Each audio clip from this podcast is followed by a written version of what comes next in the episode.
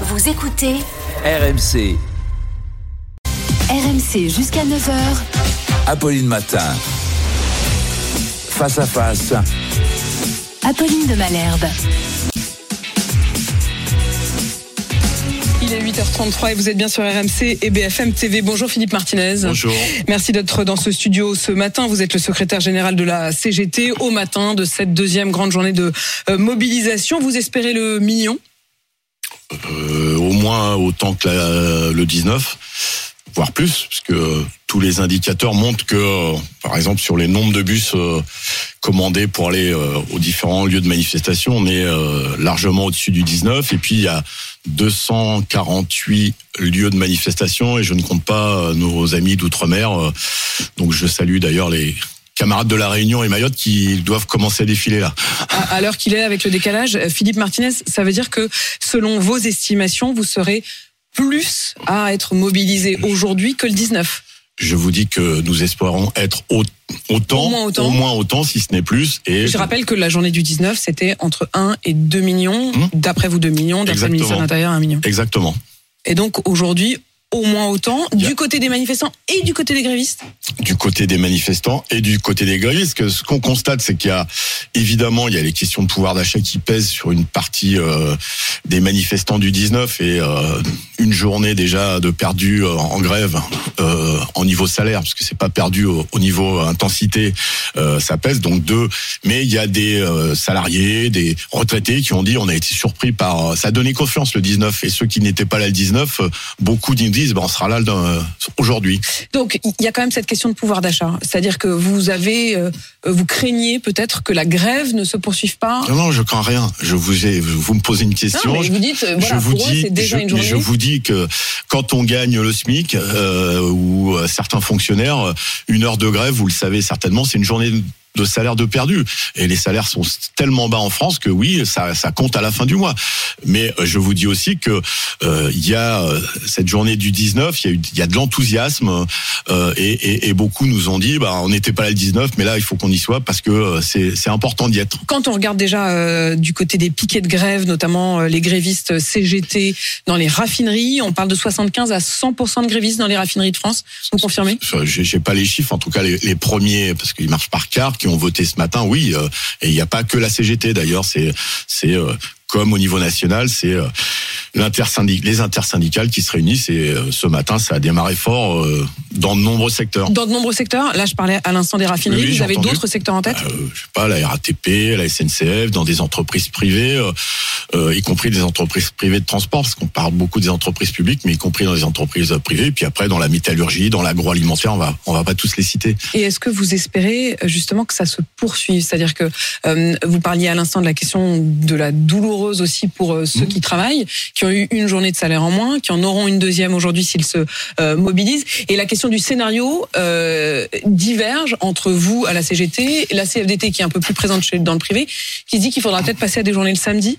Non, mais il y a, il y a, il y a aucune, euh, aucun problème euh, dans l'intersyndicale. euh, Je disais pas qu'il y avait un problème, euh, Philippe Martinez. Je disais simplement que vous aviez pas forcément la même stratégie. Donc je vous réponds qu'il n'y a aucun problème, aucun problème entre nous. Euh, et euh, on fait aussi en fonction des salariés, que ce soit la CFDT ou d'autres, ou la CGT. C'est les salariés qui décident. Et donc euh, oui, si aujourd'hui ça ne suffit pas, et je trouve que le gouvernement, le président de la République joue un peu le, les donneurs de leçons. Ils ont changé de, vous avez vu, ils changent discours. On parle plus de réforme euh, de justice sociale ou de progrès social. Euh, on, on, dit ça ne changera pas. D'ailleurs, la, la première ministre euh, a dit que les 64 ans c'était plus négociable. Ça n'a jamais été négociable. Ça n'a jamais été Ça n'a négociable. jamais été négociable. Donc, euh, eh ben, on verra en fonction de la mobilisation d'aujourd'hui.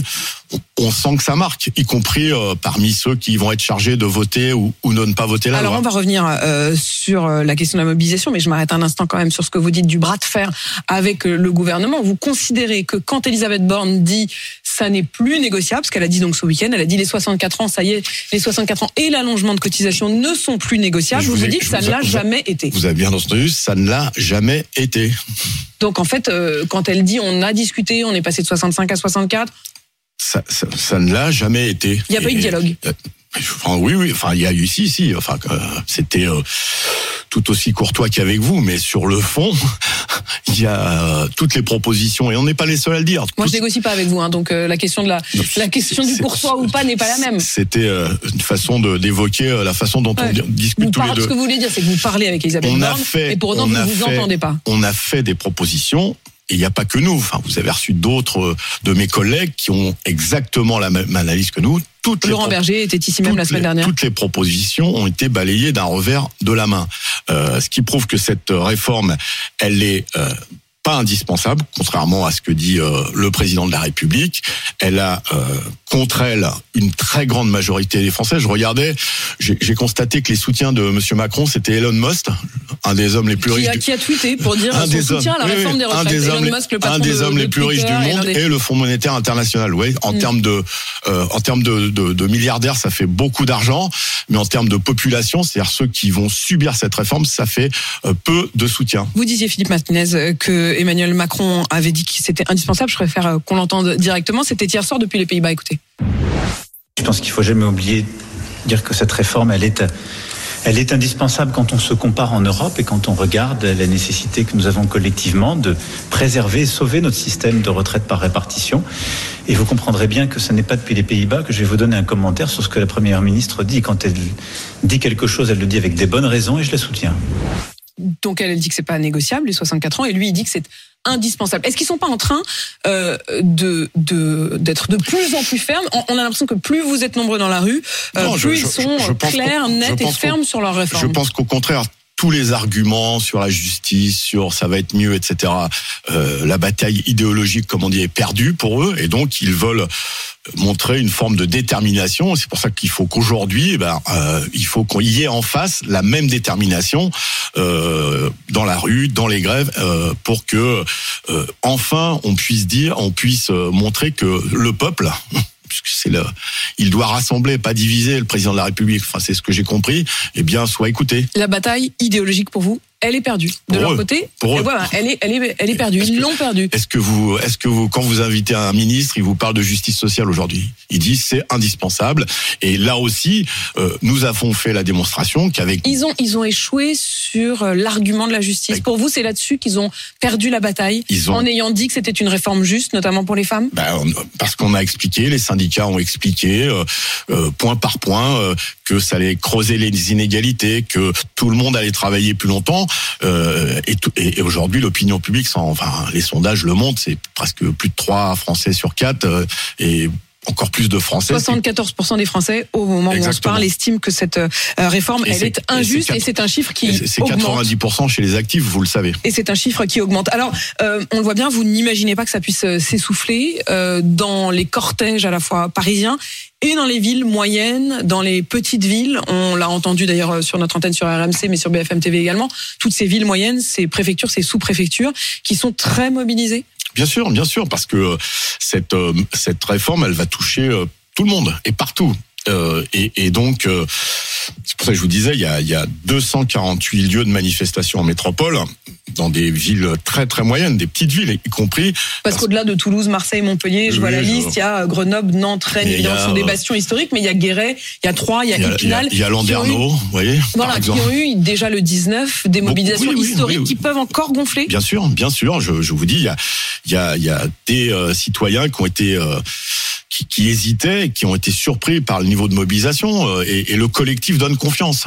Plus on voit de monde, plus on se dit, bah, je suis pas tout seul à penser ça. Et c'est ça qui est important dans les mobilisations, c'est de retrouver le sens du collectif et euh, la volonté de se battre ensemble. du collectif euh, aussi avec ce front syndical qui reste uni, on va y revenir, mais sur les cortèges eux-mêmes, est-ce que vous craignez des débordements? On sait que le ministère de l'Intérieur a mobilisé 1000 policiers de plus que le 19.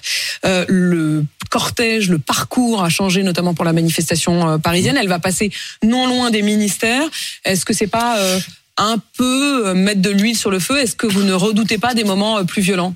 Euh, ça s'est bien passé le 19, euh, très très bien passé. Euh, il faut gérer cette foule immense.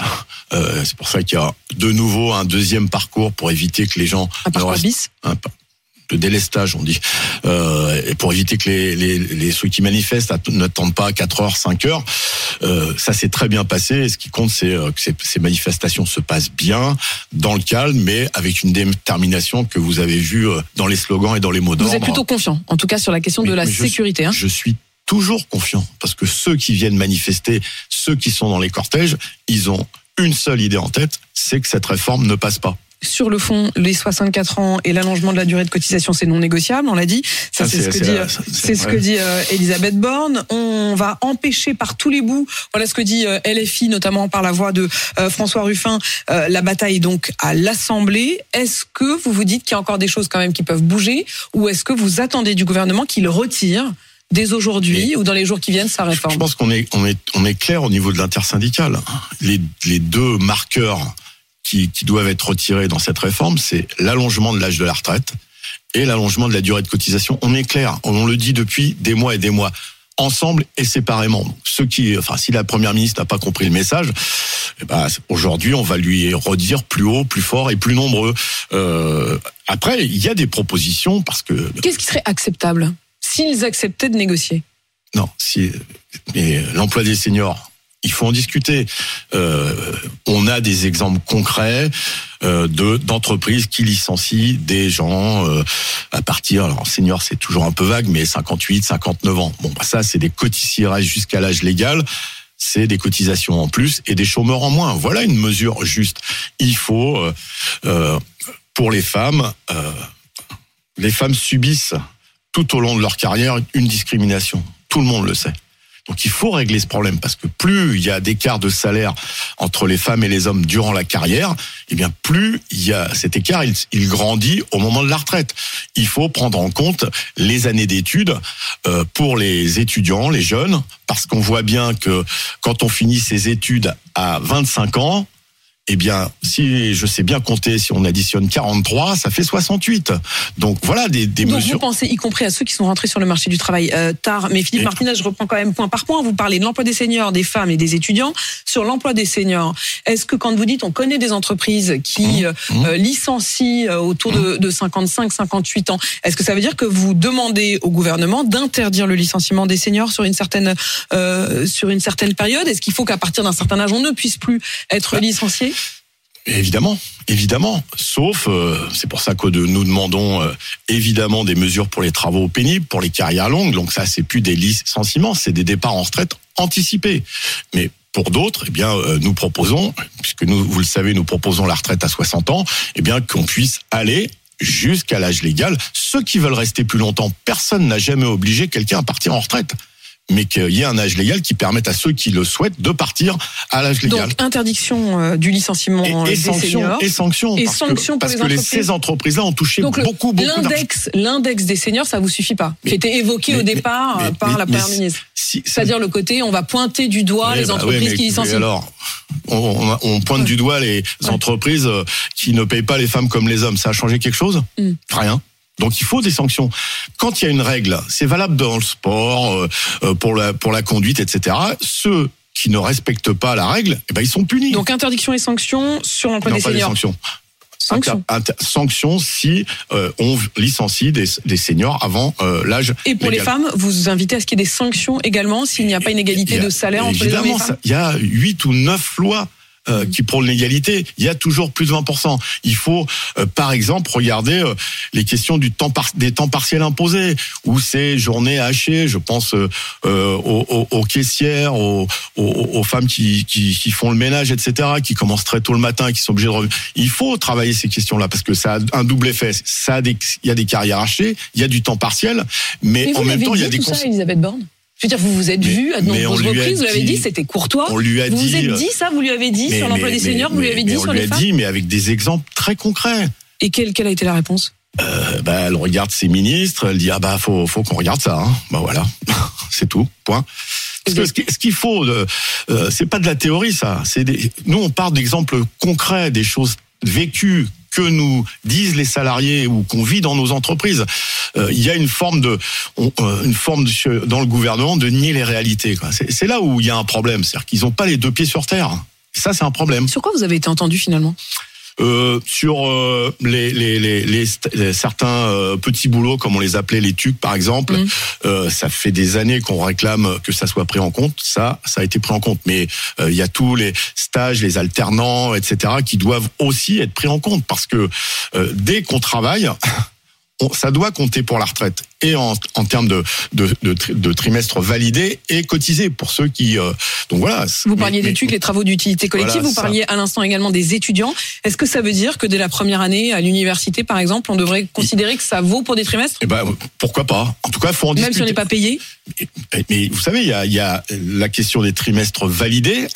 Et des trimestres cotisés. Et trimestres validés, c'est euh, pour pouvoir partir avant euh, 68 ou 69 ans. Après, il y a les trimestres cotisés. Et, et les trimestres cotisés, euh, c'est autre chose. Mais on doit travailler Donc sinon. ça devrait être des trimestres sinon- validés comme le fait d'avoir des enfants, par exemple. mais, C'est-à-dire mais- c'est mais pas ceux qui ont les, les- les plus vieux qui ont fait leur service militaire, ils, ils ont des trimestres euh, validés. Et ils, n'étaient pas euh, payés, ils n'ont pas cotisé, mais ils ont eu des trimestres. Pourquoi on ne fait pas ça pour les étudiants si- et si- Sinon, ils vont partir à 68, 70 ans. Et si Elisabeth Borne se rasseyait à la table avec vous et vous écoutez à nouveau sur ces points-là et vous disiez bon je garde les 64 ans mais tiens on va valider davantage de trimestres on va valider pour euh, la pénibilité est-ce que Mais- là mais- ça serait mais- envisageable? Mais je, je vous le redis, 64 ans, ce n'est pas possible. Ce n'est pas possible parce que même ceux qui, ceux et surtout celles qui vont partir avant 64 ans, elles vont travailler plus longtemps. Mm. Quand vous avez des métiers pénibles, ce n'est pas possible de continuer. Enfin, vous avez eu plein de témoignages. euh, Oui, ce matin, encore ce matin, je vous écoutais. y compris de bouchers qui disaient je n'ai jamais boucher, manifesté je pense pour la première fois aux ouvrières du textile. Enfin, ce n'est pas possible. Enfin, il ne faut pas connaître le travail pour pouvoir penser. ils ne connaissent pas le travail bah, la, la preuve, la preuve. Bah, je sais pas, ils ont qu'à aller euh, traverser euh, un atelier euh, euh, du textile ou euh, aller dans un, abattoir ou dans les dans l'industrie agroalimentaire. Ils verront ce que c'est que les conditions La de question, travail. elle s'est déplacée aussi presque philosophiquement sur le rapport au travail. Est-ce que vous êtes plutôt au travail qui émancipe ou travail qui aliène, Philippe Martinez? Le, le travail doit émanciper. C'est un lieu d'émancipation, à condition que les conditions de travail soient bonnes, qu'on passe pas euh, 60 heures au boulot par semaine, euh, et qu'on recrée du lien, du collectif. C'est important d'avoir des collègues, de pouvoir discuter, demander euh, à ceux qui sont privés d'emploi euh, dans quelle solitude et quelle détresse ils sont. Ouais, euh, le, le chômage ça abîme, ça use la santé, ça provoque des maladies. Oui, c'est important. Donc Mais- quand on oppose mais- travail et paresse, comme l'a fait le ministre de faut- l'Intérieur, vous vous dites non, je suis clairement du côté du travail. C'est pas parce que je suis contre cette réforme. Mais ça n'a que je rien- suis ça- du côté de la ça- paresse. ça n'a- rien à voir. Sauf que Mm. vous savez qu'on nous on propose de travailler moins. Voilà, 32 heures par semaine. Parce qu'il n'y a pas que le boulot dans la vie, comme on dit. Enfin, à un moment, faut payer quand même. On peut pas travailler jusqu'à 30 mais- jusqu'à 60 ans, 32 heures. Mais il y a un peu d'argent dans ce Alors pays, on non trouve où? Il y a un peu d'argent. On trouve Bah, Plus dans on- la répartition dans ces cas-là, simplement. Mais si, si. C'est un choix, Mais, mais- pas du tout, pas du tout. Il y a, il y a eu des politiques d'exonération de cotisation, euh, notamment des grands employeurs. Eh ben, Peut-être qu'il y, a- il y a sûrement à creuser euh, de, de ce point de vue-là. Euh, il faut augmenter les salaires. Il y a plein de, il y a plein de possibilités de, de, de récupérer des cotisations, parce que oui, on est attaché aux cotisations. Donc votre fonctionnement, ça n'est pas comme euh, la France insoumise qui, par exemple, estime aussi qu'on peut aller chercher dans d'autres taxes. Pour vous, Mais la faut- réforme, mais- si s'il y avait une réforme Mais il faut- made in CGT, faut- ce serait euh, ce serait d'aller chercher Je quand même du côté du je travail. vous l'enverrai. La, la réforme Made in CGT, elle est prête. Euh, Il y a, il y a, il y a aller chercher de l'argent aussi ailleurs. Mais ça, ça, pour la fiscalité, pour euh, euh, construire des écoles. euh, là, il faut aller chercher, il faut taxer euh, les super profits. Parce que, mais ça, c'est de la fiscalité. Euh, par contre, il y a certainement euh, à, à, à travailler des cotisations sur euh, des, des flux financiers, par exemple, parce que le travail est beaucoup taxé. Ceux qui contournent le travail, peut-être qu'il y a à chercher de ce point de vue-là. On a plein de propositions. Philippe Martinez, est-ce que vous pouvez nous garantir ce matin qu'il n'y aura pas de coupure de courant aujourd'hui? Euh, Aujourd'hui, il y aura des baisses, euh, baisses d'activité, donc euh, des chutes de, de, de production d'énergie. Mais ça, c'est dû au fait qu'il y aura euh, moins de salariés pré- en présence puisqu'ils seront grévistes. Et ben Mais il n'y aura pas de coupure volontaire Je, je n'en, enfin, j'en sais rien. C'est, euh, en tout cas, moi, ce que j'apprécie et j'en, a- on en avait parlé la dernière fois que je suis venu, c'est que euh, on fasse des opérations Robin des Bois, c'est-à-dire qu'on donne à ceux qui euh, sont Comme le fait la CGT dans les Bouches du Rhône, par exemple, l'idée de mettre Surtout- sur heure creuse, sur notamment les boulangers, c'est-à-dire de les, de les faire moins payer. D'abord, d'abord ceux qui qui sont en précarité énergétique et ce sont des millions. Mais aussi, il y a des baisses de, de facturation pour les écoles, pour euh, les hôpitaux. Vous voyez, euh, c'est, de la justice, ça. La suite, Eh ben, vous le saurez ce soir. vous Mais a- allez, vous allez décider ensemble, mais il y aura une suite. Si le gouvernement ne change pas, ce soir, il y aura des suites. Certains, chez vous, considèrent même qu'il faudrait euh, une grève qui se poursuive, une grève, euh, Mais- comme on appelle, généralisée. Mais, mais ça, ça se discute euh, en ce moment dans les assemblées générales euh, parce que euh, on ne peut pas décider euh, tout seul de des modalités d'action. Mais si le gouvernement n'écoute pas, et je trouve que le ton employé par la première ministre et par le président de la, la République même quelques-uns de ses ministres sont plutôt dans la provocation, ça ne risque pas de calmer le jeu, comme on dit. Philippe Martinez, secrétaire général de la CGT, et qui s'attend donc à ce qu'il y ait au moins autant de mobilisation que le 19. Il est 8h53 sur RMC et BFM TV.